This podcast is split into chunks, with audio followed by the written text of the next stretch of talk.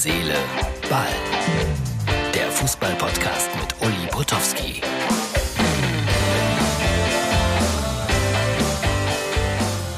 Herz, Seele, Ball, Ausgabe Nummer 999. Ich bin nicht betrunken.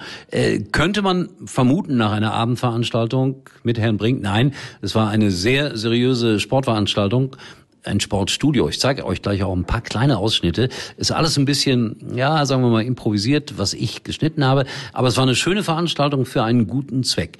OWL Sportstudio, so heißt das, Ostwestfalen. Und äh, es geht immer um den guten Zweck. Was ist heute dabei rumgekommen? Das ist das Wichtigste.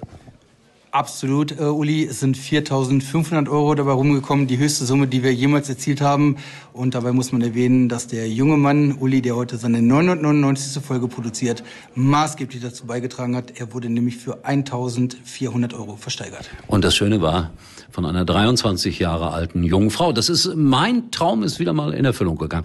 Äh, so, ich zeige jetzt noch ein paar kleine Ausschnitte aus dem, was hier alles heute Abend passiert ist. Und ich weiß, dass ein paar Besucher eurer Veranstaltung jetzt zum ersten Mal Herz, Seele, Ball schauen. Sag du bitte noch mal, wie oft das kommt. Jeden Tag. Besser kann man es nicht sagen. Also, hier ist die Ausgabe Nummer, Nummer 999. Morgen dann die 1000. Das wird eine knaller Ausgabe. Jetzt schauen wir aber mal in den Abend hier in, wie heißt der Ort nochmal? Blomberg. Blomberg. Ich musste lange üben, um nicht Blomberg zu sagen. Also Blomberg. Viel Spaß bei Herz, Seele, Ball.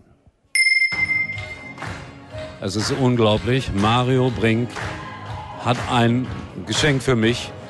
Tausendste Ausgabe von Herz, Seele, Ball. Unfassbar. Ach, wie schön. Schaut euch das an, liebe Zuschauer bei Herz, Seele, Ball. Und das in Blomberg vor einem fanatischen Publikum und zu den Klängen von Cool and the Gang. Ach, wie schön. Schön, Mario. Ja, schalte ab. So, wir stehen hinter den Kulissen hier in Blomberg. Thomas von Hesen ist neben mir. Thomas, machst du sowas gerne? Ja, natürlich. Ja? Ist ja außerdem meine, meine Heimat hier, ne? Woher kommst du genau?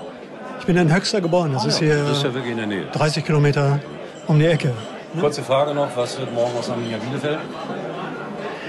Ja, leider, leider, leider haben sie wahrscheinlich keine Chance mehr, die Klasse zu halten. Ja, tut mir, tut mir furchtbar leid, ne? weil, wie gesagt, das Umfeld, die Fans haben das einfach nicht, äh, nicht verdient. Das ist wohl wahr. Und HSV noch ganz schnell Ansatz? Du, du kennst das ja von Schalke. Ja, ich kenne das bestens. ja, HSV ist ja ähnlich.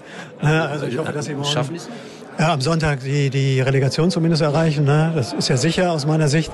Vielleicht patzt der Werder noch und dann äh, direkt, auf. direkt drin. Ne? Man, man kann es sich nicht vorstellen. Ja, Aber ich habe immer gesagt, Werder, Schalke, HSV. Ja, verdient hätten sie es.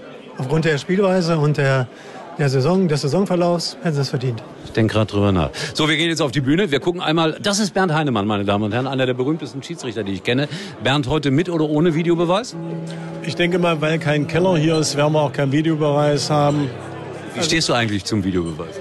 Ja, ich war ja immer ein kritischer Begleiter, wie man weiß. Und äh, was jetzt äh, passiert, ist teilweise inflationär, beziehungsweise der äh, Assistent greift gar nicht mehr ein. Also da ist noch keine richtige Linie drin.